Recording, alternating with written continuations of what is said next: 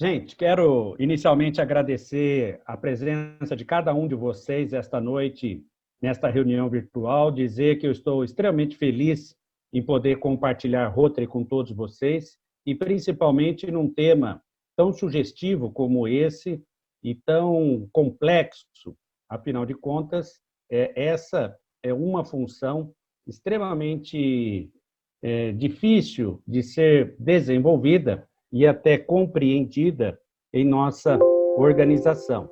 E fico extremamente à vontade em poder falar sobre este assunto, em virtude de que, na qualidade de comunicador social, né, de jornalista, eu diria que a função que mais é, se demonstra para um comunicador dentro do Rotary seria a do diretor do protocolo.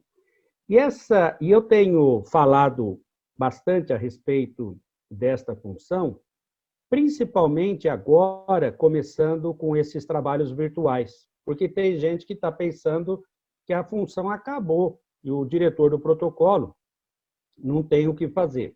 E não é bem assim.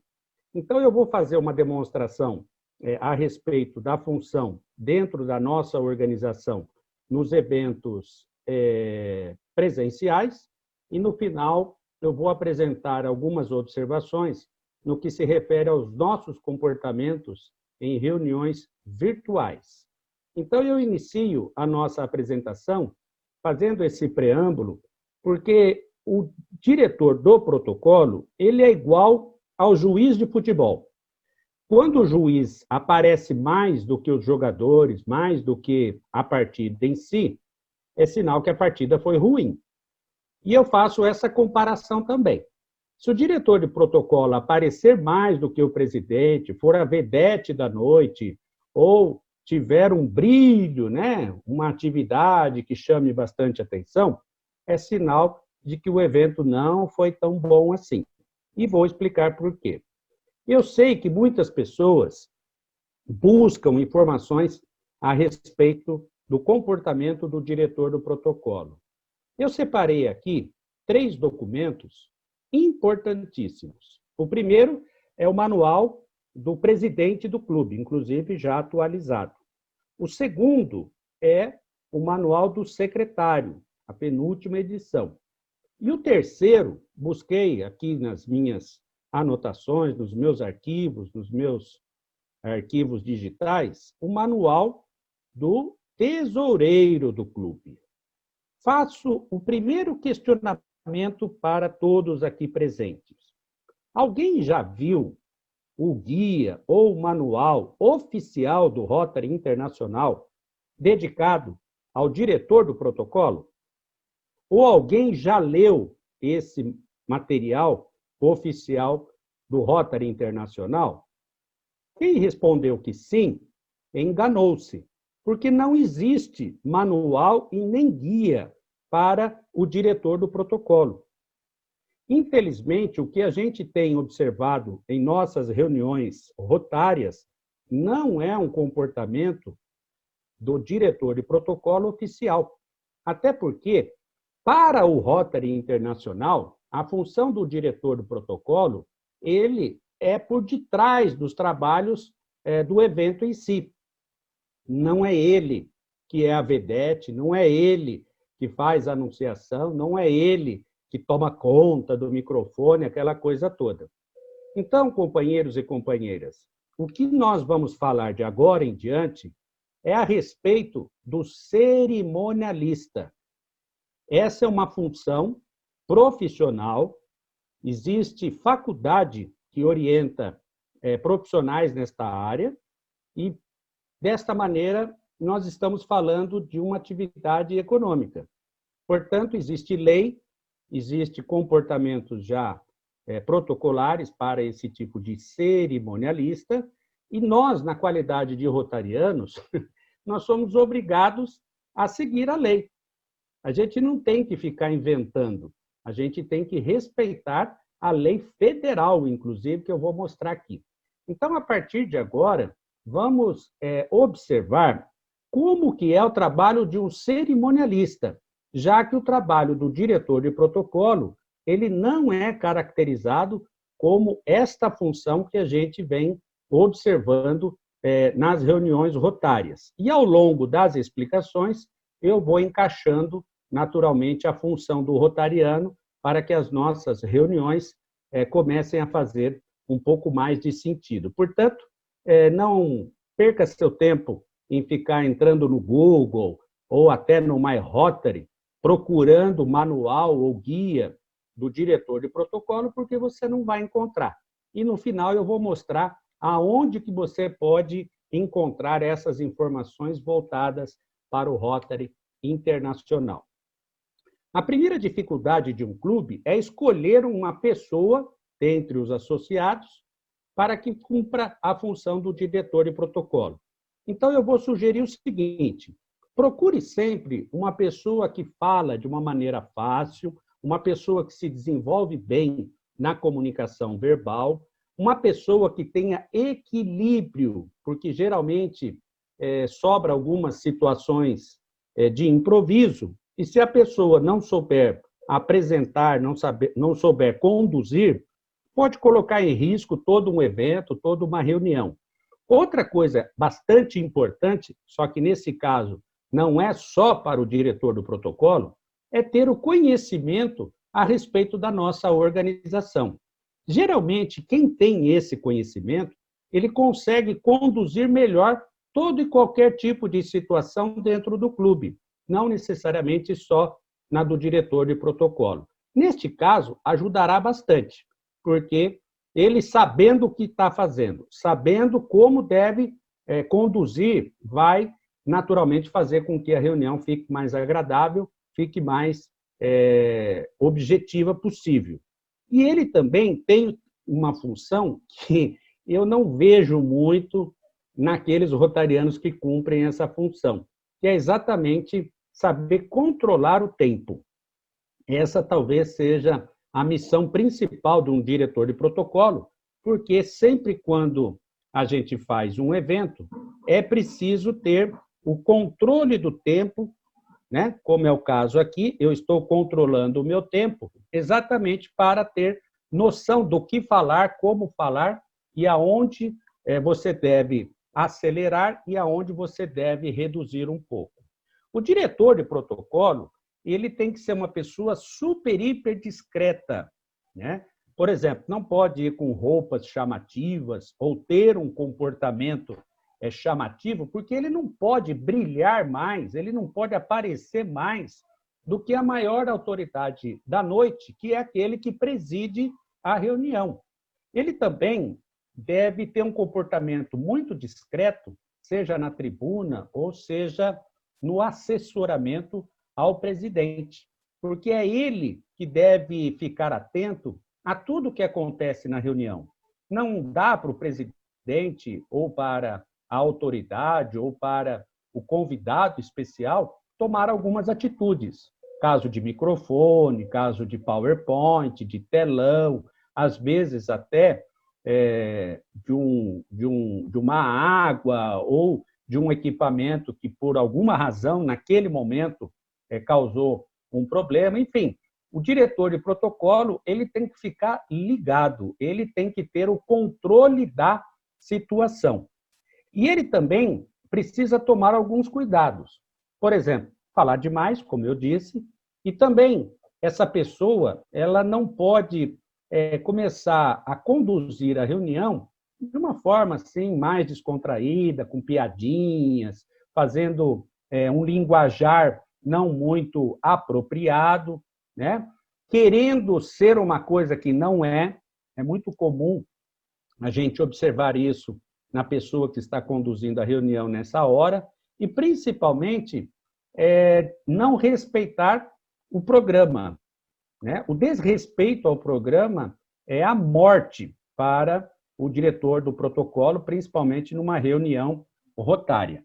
E essa pessoa que você vai escolher no seu clube, ela tem que ter um perfil mais apropriado, ou seja, ela tem que estar disponível a chegar antes de todos e sair depois que todo mundo, né?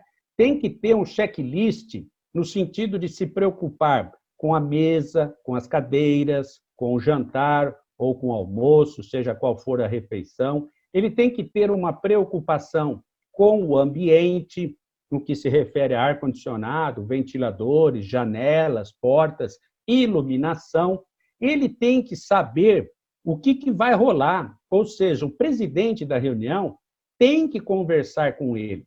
O diretor do protocolo rotário, ele tem que participar de toda a explicação, de toda é, a condução da reunião. Ele não pode ser surpreendido, ou ele não pode ser o último a saber. Às vezes o presidente quer fazer algo e o diretor de protocolo sabe que aquilo não é possível. Então tem que ter esse diálogo entre as autoridades e, evidentemente, a pessoa que está se responsabilizando pelo evento. Geralmente, o presidente quer ter o controle de tudo e ele não tem condições de ter esse controle. Então, ele tem que compartilhar com o diretor do protocolo. Ele precisa também a ficar atento a todas as surpresas, porque surpresas, companheiros e companheiras, acontecem sempre, em todos os eventos. É impressionante, eu sempre falo isso, como o computador e o projetor, eles querem dar problema no momento que você mais precisa dele. Quando você vai testar, dá tudo certo. Microfone dá certo, PowerPoint dá certo. Na hora que você vai colocar em prática, eu não sei porquê, parece ter um karma em cima disso que dá pipoco, atrapalha, e aí pode colocar em risco toda uma apresentação. Existe uma briga com o diretor do protocolo do Rotary a respeito do condicionamento da bandeira. E aqui eu quero aproveitar essa oportunidade, porque é, se estamos com tantas pessoas assim nesta sala, é porque as pessoas se interessaram por este assunto, por este tema, e certamente o tema é extremamente convidativo. Mas, companheiros e companheiras, um pouquinho de educação moral e cívica, como diziam algumas disciplinas bem antigamente.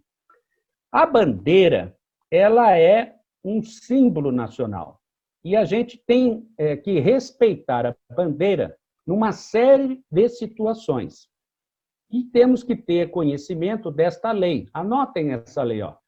70.274. Essa é a lei que fala a respeito da nossa bandeira. Infelizmente, a nossa bandeira não está sendo assim tão respeitada como deveria. Não sei se por desinformação, desconhecimento ou desleixo mesmo. Mas na qualidade de rotarianos que somos, talvez fosse oportuna a oportunidade da gente resgatar toda essa situação. E nesse sentido, a gente precisa saber como cuidá-la, onde colocá-la e como manuseá-la. Né? Então, por exemplo, eu fiz aqui alguns exemplos é, da, do posicionamento da bandeira. Existe toda uma regra que, infelizmente, eu não tenho tempo nem condição de mostrar para vocês, porque é, existe um posicionamento das bandeiras quando o número é ímpar, quando o número é par, quando são bandeiras do município, quando são bandeiras é, do Estado, quando são bandeiras do país tem toda uma diferenciação neste sentido. Eu estou colocando aqui o que é mais básico e elementar para as situações rotárias. Então, veja bem, essa bandeira azul e verde com o X aqui e o brasão é a bandeira do município, tá bom? Então, sempre, em todo lugar, e para evitar discussão, briga, conflito, aquela coisa toda, eu sempre sugiro manterem apenas as três bandeiras, para não ter problema, porque quando você coloca quatro bandeiras, muda tudo a ordem. Quando você coloca é, município com estado ou país com estado, muda toda a ordem. Então, para evitar o risco, eu sugiro sempre manterem apenas as três bandeiras, ou seja, a do Brasil, a do estado e a do município. Ah, mas precisa pôr a bandeira do Rotary? Não sei se há necessidade de colocar. Ah, precisa pôr a bandeira do clube? Não sei se há necessidade de colocar nestas cerimônias. Mas o importante é que a gente tenha a seguinte ideia: os principais ficam no centro, os não tão principais assim nas laterais. Então, das laterais vão até o centro de acordo com a importância. Inclusive, se quiserem colocar a bandeira do Rotary, dos programas do Rotary, é, dos parceiros do Rotary, sempre nas laterais. Mas o miolinho, o meio, sempre fica é, da forma como é, usual a bandeira do Brasil, a do lado direito a do Estado e a do lado esquerdo a do município. Sempre para quem está olhando para a plateia. Não é a direita da plateia. Da plateia será a esquerda, é a direita de quem está à frente da plateia. Essa é uma outra discussão também, já vi companheiros se matando por causa disso, que não há tanta necessidade assim. Outra forma de composição de bandeira que eu vejo muita polêmica dentro da nossa organização é porque querem-se muito utilizar a bandeira da ONU. E aí vem aquela discussão: a ONU é país, é Estado, é município, como é que faz? Então, subvencionou-se de que a ONU ela representa né, é, todas as, é, as, as comunidades, todos os povos, aquela coisa toda. Então, ela sempre vai ficar do lado direito. Né? Ou seja, bandeira do Brasil, aí inverte um pouco a situação. Percebem aí no primeiro desenho? Ó, a ONU fica no segundo melhor lugar, vai o Estado para o terceiro melhor lugar, depois o quarto melhor lugar vai para o município e dali em diante você pode colocar outras bandeiras que você achar melhor. Outra situação também, é, como eu coloquei, né? É, às vezes existe o um número par de bandeiras, e aí, como é que você faz o centro disso tudo? É óbvio, você vai imaginar uma linha né, no meio e, se fosse um número ímpar, esse lugar seria o principal. Qual que é o segundo melhor lugar principal? Do lado direito. Então, a bandeira do Brasil fica do lado direito e assim você consegue ir compondo a panóplia com as bandeiras menos importantes. Outra questão também que eu vejo como bastante preocupante, é, principalmente para nós rotarianos, é a tal história de bater palma, né? Ah, eu posso bater palma para o hino, posso bater palma para a bandeira. Gente, olha como a situação ela é bastante interessante. Nós somos uma reunião do Rotary. O Rotary é da humanidade. O que isso quer dizer? quer dizer que nós não temos país, quer dizer que nós não temos nacionalidade. Então, nós não saudamos a bandeira do Brasil nas reuniões do Rotary.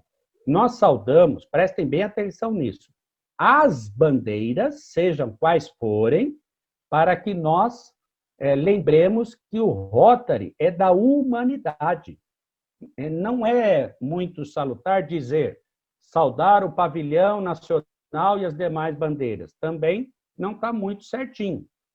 Nós temos que saudar as bandeiras, sejam elas estados, municípios, sejam quais foram que estiverem lá, para que a gente não se esqueça que o Rotary está presente em 219 países, que o Rotary tem reunião no mundo inteiro e está preocupado é com a humanidade de uma maneira geral.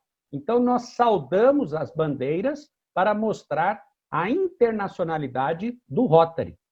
Né? E aí, volto a dizer, temos que respeitar todo o tratamento com a nossa bandeira de acordo com a lei.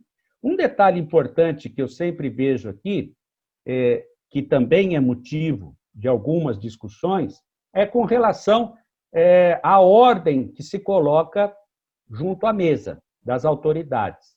Então, esse é o único documento que você vai encontrar no portal do My Rotary, que é exatamente essa ordem de precedência das autoridades rotárias que estarão constituídas, seja qual for o evento que o Rotary Internacional esteja fazendo. E não são poucos, não, gente. Olha quantos, né? E eles já colocam na ordem, também seguindo das extremidades para o centro. Ou seja, sempre no centro estarão os mais importantes é, rotarianos, autoridades, cargos representativos uma situação é, muito parecida com relação às bandeiras. E aí eu coloco aqui exatamente uma forma bastante é, interessante e figurativo para que a gente observe como que eu devo é, me comportar caso a mesa tenha número par ou número ímpar. Quando é número ímpar, é o melhor dos melhores. Por quê? Porque você consegue colocar o número 1 ao centro da mesa, nesse desenho aqui do lado esquerdo. E aí, do lado direito da pessoa que está presidindo, vem a segunda, o segundo, a segunda maior autoridade. Então, vai ficar no número ímpar, com o centro da mesa, o lado direito da pessoa que conduz a reunião, os números pares. E do lado esquerdo da pessoa que conduz a reunião, os números ímpares. Então, eu sempre sugiro, é, quando vai se fazer reunião, é, seja qual for, né, empresarial, corporativo, rotário, tem mesa? Tem. Vamos colocar só cinco pessoas para não dar confusão?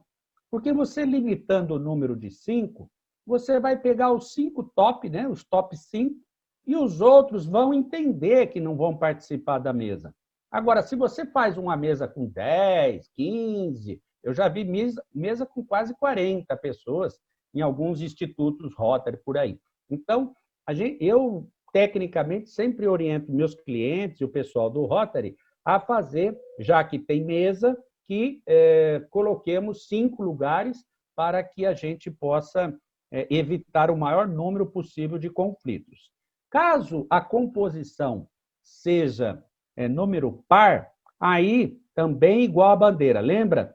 Vamos imaginar a linha e dessa linha eu tendo para o lado direito, colocando a pessoa que vai presidir a reunião. E também, de preferência, um número menor de pessoas para que a gente não tenha problemas de relacionamento. Essa é uma outra situação que a gente deve também se preocupar bastante. Por quê? Porque, às vezes, a forma como a gente faz a saudação, ela pode causar algum constrangimento, como é o caso das esposas. Devo colocar a esposa à mesa ou não? Ora, se você colocar a esposa do presidente, abre-se o direito de colocar a esposa dos demais também, porque pode acontecer da esposa do presidente não se sentir muito bem à vontade à mesa. Então, é preciso combinar essas situações. Ou colocam todas, ou não coloca nenhuma, ou então faz uma mescla, mas aí a mesa, né, naturalmente, vai ficar é, bastante numerosa. Outra situação que a gente deve se preocupar também é exatamente a cultura local. Por quê? Certas é, situações exigem o hábito local. Então, para não causar problema, eu sempre sugiro o seguinte: como é que você quer fazer?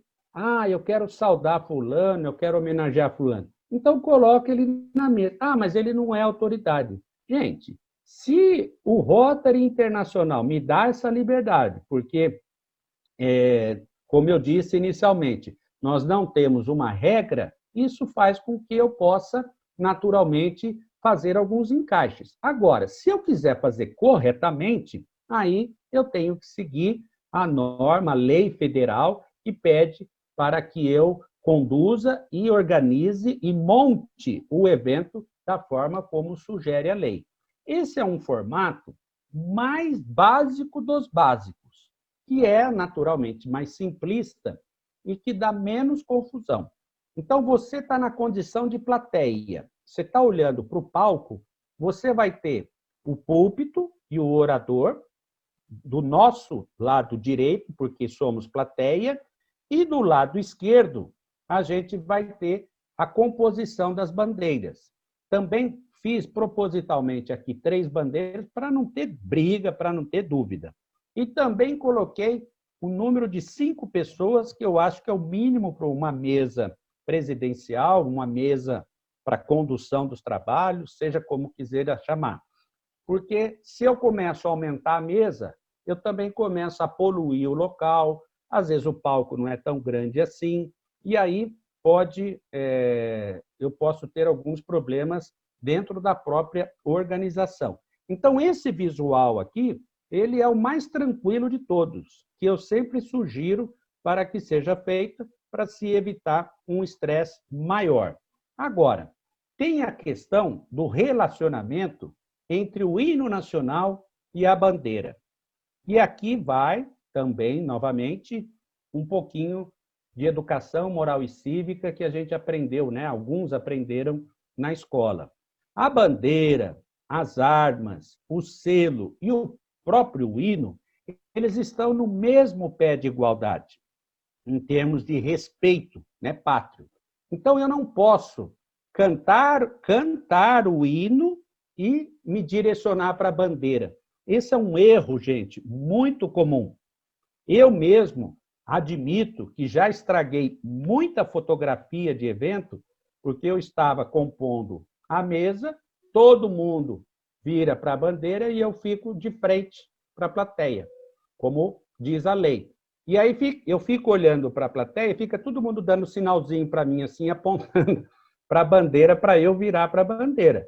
Como eu sei a regra, como eu sei é, como funciona, eu fico na minha, né? Mas infelizmente eu vejo que o que nos prejudica muito são as partidas de futebol. Porque todo jogo, ou da seleção brasileira, ou dos times de futebol do Campeonato Brasileiro, quando toca o hino, os jogadores de futebol viram todos para a bandeira. Se a bandeira estiver do lado, vira todo mundo para o lado e fica cantando o hino nacional. Não é o correto. Ou você canta o hino de frente para a plateia, ou então você faz uma saudação à bandeira direciona-se para a bandeira cantando o hino à bandeira. Lembram dele? Salve, lindo pendão da esperança, salve. Esse é o hino à bandeira. E aqui eu vou dizer uma particularidade que eu acho a coisa mais linda do mundo. Eu tenho frequentado muito o Rotary no Rio de Janeiro. E lá eles têm a tradição, eu acho isso muito legal, e fui atrás saber o porquê, é uma história bastante interessante também. O jornalista é sempre curioso, né? Então, nas reuniões do Rio de Janeiro, e eu sei que tem bastante gente do Rio de Janeiro aqui, é tradição, em todo evento rotário, cantar o hino à bandeira. E canta na boa, gente, sem problema nenhum, pelo menos a primeira estrofe. E eu achando que isso era algo né, particular dos cariocas, aí quando eu estive no Rio Grande do Sul, né, percebi que lá também existe um hábito deles cantarem o hino rio-grandense no final. E, gente, vou falar para você, eu sei que tem bastante também gente do Sul aqui.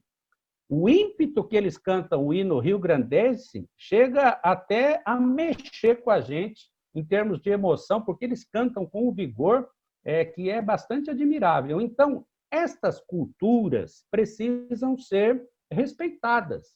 Existe regra? Pode, não pode? Claro que não. Existe lei. Se você estiver cumprindo a lei, não vejo problema nenhum nesse comportamento.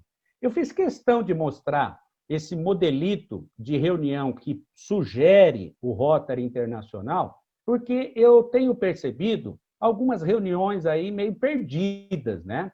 E eu gosto de mostrar esse, esse slide para ver a simplicidade que é a, a pauta de uma reunião rotária. E olha que legal, tem modelo para 90 minutos e, 90, e 60 minutos. Percebe aqui, ó, duração, o tempo cronometrado. Esse é o pulo do gato. Porque o presidente, fazendo esse é, tipo de, de modelo de reunião, ele vai controlando a reunião, em parceria com o diretor do protocolo. Então, vejam vocês que aqui ó, eu sou capaz de fazer todo e qualquer evento. A abertura, lembra aquele lance de né, fazer a saudação, etc. e tal? Algumas, né? No caso aqui é modelo americano, tá, gente? A refeição vem no começo. Eu acho pouco provável alguém conseguir fazer refeição em 30 minutos dentro de um ambiente rotário. Normalmente, essa refeição sempre é para o final. E tem clube, como o meu, por exemplo, que a refeição é durante a reunião. Então, isso vai de acordo com o hábito de cada um. Mas o que me chama a atenção aqui é a questão do tempo. E eu posso, inclusive, criar algumas situações dentro do clube e fazer com que seja prestigiado na pauta também. Então, uma dica que eu sempre é, oriento os clubes que têm esse problema de programação, eu sempre falo assim: o, o clube tem que realizar quatro reuniões por mês, concorda ou não? A primeira reunião, ela é do conselho diretor, ou seja, é uma reunião administrativa. Só o conselho diretor é que pode dar palpite. Se algum outro companheiro quiser participar, não tem problema nenhum, porque no Rotary não tem nada escondido, nada escuro, nada né, obsceno. Então, você pode participar de qualquer reunião. Porém, a primeira é uma reunião administrativa, e não necessariamente seja igual a uma reunião ordinária. Depois sobram duas reuniões, certo? E a última reunião, ela é a reunião familiar. Ou seja, o Rotary orienta para que a família participe da reunião última do mês nos mesmos modelos da nossa reunião ordinária. Não é festiva, não é, é jantares com pompa, com gala, nada disso. É uma reunião do Rotary para que a família do companheiro da companheira conheça como é o desenrolar de uma reunião rotária, que normalmente nessa reunião tem um convidado que vai apresentar um tema ou coisa parecida. Está tudo dentro deste programa aqui, ó. Percebe? Você vai cronometrando tudo. E nesses modelos de quatro reuniões, sobraram duas reuniões ordinárias. Quantas comissões de trabalho um clube rotário tem? Tem seis. Três se apresentam numa reunião ordinária e outras três se apresentam na outra reunião. Então, você já tem aquela abertura tradicional com secretaria, tesouraria e tudo mais. Né? O miolo da reunião, você coloca cada comissão de trabalho anunciando para o clube o que está fazendo e o que vai fazer, e aí você pode encerrar a reunião, né, como diz aqui, ó, comentários finais do presidente, com as mensagens que vêm da governadoria, que vêm do RI e que o presidente acha oportuno apresentar para os clubes. Ah, Márcio, mas a comissão da juventude não está fazendo nada, o cara é banana, é um companheiro. Ué, azar dele, que ele vai lá na frente falar que não está fazendo nada. É até uma forma meio né, é, de você pressionar a pessoa a fazer alguma coisa dentro da reunião. Eu deixei para o final essa questão das reuniões virtuais. Por quê? Porque as reuniões virtuais são novidades. E elas surgiram há quase dois meses. Né? Não sei se mais que isso. Mas já fazem dois meses que nós estamos utilizando as reuniões virtuais para uma série de atividades rotárias, desde reuniões informais até reuniões bem sérias, com ata, com decisões importantes. Então, companheiros e companheiras, a gente precisa é, verificar um certo comportamento neste aspecto. Né? Então, veja você, hoje a gente né, teve esse preâmbulo com as acomodações técnicas da sala, e a gente percebe que todo mundo entra e vai se apresentando, né? Esse é um hábito muito legal, porque você fala, puxa, ó, fulano de tal lugar, Beltrano de tal clube, autoridades, né? Enfim, isso eu acho que a gente está conseguindo absorver e está se criando, não é regra, e evidentemente não tem lugar nenhum escrito isso, porque, como diz o governador Hugo Dória, nós estamos trocando o pneu do carro com o carro em movimento. É tudo novo para nós, para mim, para você. Eu tive que treinar bastante para poder falar é, como se fosse uma palestra, sentado, o que diminui a minha respiração, porque o meu diafragma fica encolhido. É, falar sentado é bem diferente de falar em pé. Falar olhando para um monitor não é a mesma coisa do que falar para uma plateia ou falar com pessoas presenciais, enfim. Tudo isso é treinamento e a gente vai treinando e vai se aperfeiçoando.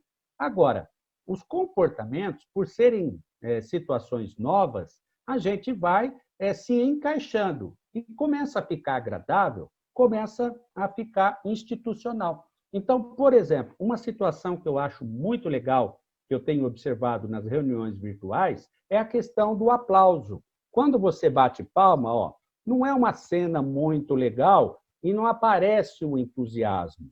Então, é, alguém sugeriu que a gente utilizasse os sinais de surdo e mudo. Então, nas reuniões virtuais, nós estamos aplaudindo assim. Olha como que é mais animado, a energia é melhor do que assim, ó. Até porque tem gente que dá, faz aplauso assim, ó, nem aparece no monitor. Nesse caso, a gente já faz a saudação às pessoas de uma maneira mais positiva, mais energética, diga-se de passagem. Outro hábito que eu tenho percebido que as pessoas é, estão é, se comportando de maneira igual é sempre quando entram numa reunião virtual, entram no chat e se apresentam. Por quê? Porque ali fica registrado. Então, eu entro na reunião virtual, eu vou até o chat e escrevo lá o meu nome, meu clube, minha profissão, meu distrito, e aquilo fica registrado. O organizador da reunião, ele recebe tudo isso, ou seja, ajuda até caso venha fazer um documento através da secretaria. Né? Outro comportamento que eu tenho observado é a questão do fundo. Entende? Por quê? Porque é imagem, gente, e a gente quer mostrar uma imagem agradável. Então, existe o recurso de você colocar um fundo, mas às vezes ele fica borrando, às vezes ele mistura com uma outra cor. Eu não sei se é a melhor alternativa. Outros já preferem é, ficarem na frente de paredes brancas, vermelhas, verdes, sem muito adereços. Eu já preferi colocar o banner da, do ano que eu fui governador na gestão 2011-12. Né? Cada um, né? Tem gente que põe bandeira. O que eu acho é que a gente tem que se preocupar com o fundo, sim. E sempre se preocupar, companheiros e companheiras, com o contraste. Se o meu fundo é claro, a minha roupa vai ser escura. Se o meu fundo é escuro, a minha roupa vai ser clara, para que eu fique bonito no vídeo e que fique de uma forma agradável. Outra situação também que a gente está eh, percebendo ser necessária dentro de uma reunião virtual é a questão do microfone, né? que o Frank, inclusive, eh, nos orientou muito bem nessa reunião. Ou seja, sempre quando você entra numa reunião virtual, procure ficar com o microfone fechado. Por que isso? Porque o canal da internet, ele é um só. Ele é um canal de fibra, passa-se luz ali. E neste canal, passa-se muita coisa: áudio, vídeo, energia, passa também dados. Então, fica tudo num canal só. Antigamente, nos telefones fixos, eram dois canais, TX e RX. Ou seja, num você falava, no outro você ouvia. O que, que isso quer dizer em termos comparativos? Quando você faz uma ligação é, de celular, você utiliza duas bandas, entende? Quando você fala pelo WhatsApp, pelo Skype, você utiliza uma banda só. E aí o que, que acontece? A mesma eh, canal que vai é o que vem. O mesmo canal que fala é o que ouve. Então, quando falam dois ao mesmo tempo, dá choque. E aí o sistema cai. Ou seja, ninguém entende nada. Por isso que na internet, quando um fala, o outro tem que desligar o microfone. É igual na época da guerra. Lembra que os, os soldados falam câmbio? Por que o câmbio? Câmbio quer dizer não falo mais, fale você agora. Hoje, a molecadinha, né, os jovens, o que, que subvencionou-se? Um beijo, tá? Quando falo um beijo, tá? É sinal que a conversa acabou. Então, tudo isso são hábitos comportamentais e a gente vai se adaptando de acordo com a situação. E na internet, nas reuniões virtuais, a gente está aprendendo isso conforme o caminhar das coisas. Porque, para encerrar, esse caminho não tem volta. As reuniões virtuais não acabam mais. Elas agora só vão melhorar. Nós, daqui uns dias, vamos ter que mesclar as reuniões presenciais com as reuniões virtuais. Como diz o nosso diretor, as reuniões híbridas. E isso vai ser muito bom. Vai baratear custo, vai diminuir distância, vai simplificar, até porque eu tenho percebido, companheiros e companheiras, que está surgindo uma nova geração de rotarianos. Porque esse pessoal que está frequentando sala virtual é um rotariano compromissado, é um rotariano interessado e é um rotariano que está afim. Porque ninguém fica na frente de um computador usando as reuniões virtuais à toa, se não está afim, se não quer. Aquele rotariano acomodado, vagabundo, que não está afim, esse vai arrumar um monte de desculpa vai ser contra, inclusive, as reuniões virtuais. E as reuniões virtuais, elas vão continuar. Então, é melhor a gente se adaptar, é melhor a gente aprender a lidar com tudo isso, porque nós vamos ter que saber lidar com essa situação. Igual foi com os telefones celulares, né? os smartphones. Ninguém acreditava que ia vingar e hoje né, a gente é capaz de fazer tanta coisa com aquele aparelho que a gente nem imaginava. O mesmo vai ser com essa situação das reuniões virtuais. Então, eu encerro essa nossa primeira participação mostrando aqui para vocês aonde que eu posso encontrar tudo isso que eu falei, mencionei, citei para vocês. Né? A questão do cerimonial, do protocolo e da etiqueta, a questão da bandeira, do hino, do brasão, os respeitos e tudo mais. E aqui embaixo eu coloquei aonde é encontrado de forma mais específica. O manual do cerimonial do Ministério Público Federal, que é fantástico, inclusive temos rotarianos que fazem parte e ajudaram a escrever este manual. E esses três aqui, gente, que estão em azul, é onde você vai encontrar o que se refere ao diretor do protocolo no Rotary. E aí você vai perceber que não existe manual para o diretor de protocolo, porque a função que a gente vê aqui no Brasil, principalmente nas reuniões rotárias, é de cerimonialista. E aí mistura cerimonialista com o que o cara acha né, que deve ser e fica essa salada. Então, no manual do presidente de clube tem menção a respeito é, do diretor de protocolo. No manual da comissão de administração de clube também tem a menção do que fala ser responsabilidade do diretor do protocolo, que é arrumar o, o local, ter conhecimento do, das refeições, dos equipamentos, e também o manual de procedimentos do Rotary Internacional, que inclusive tem ali duas, três citações apenas, não é muita coisa. Exatamente para que as reuniões sejam o mais leve possível, o mais, mais tranquila possível, no sentido de que o conteúdo seja mais importante. Não é a refeição, não é o showzinho à parte de um companheiro exibido, e sim o conteúdo da reunião, porque Rotary reúne líderes, discute problemas e aponta soluções. Uma reunião em que a discussão é sadia, em que a reunião tem uma discussão que é voltada para é, a comunidade, eu tenho absoluta certeza que todos estarão interessados, não só os rotarianos, mas principalmente o pessoal da comunidade, em querer fazer parte. Portanto, pessoal, eu quero dizer que o cargo do diretor de protocolo é um cargo brilhante, é um cargo estratégico, é um cargo que dá uma versatilidade bastante grande naquele companheiro, naquela companheira que tem essa responsabilidade.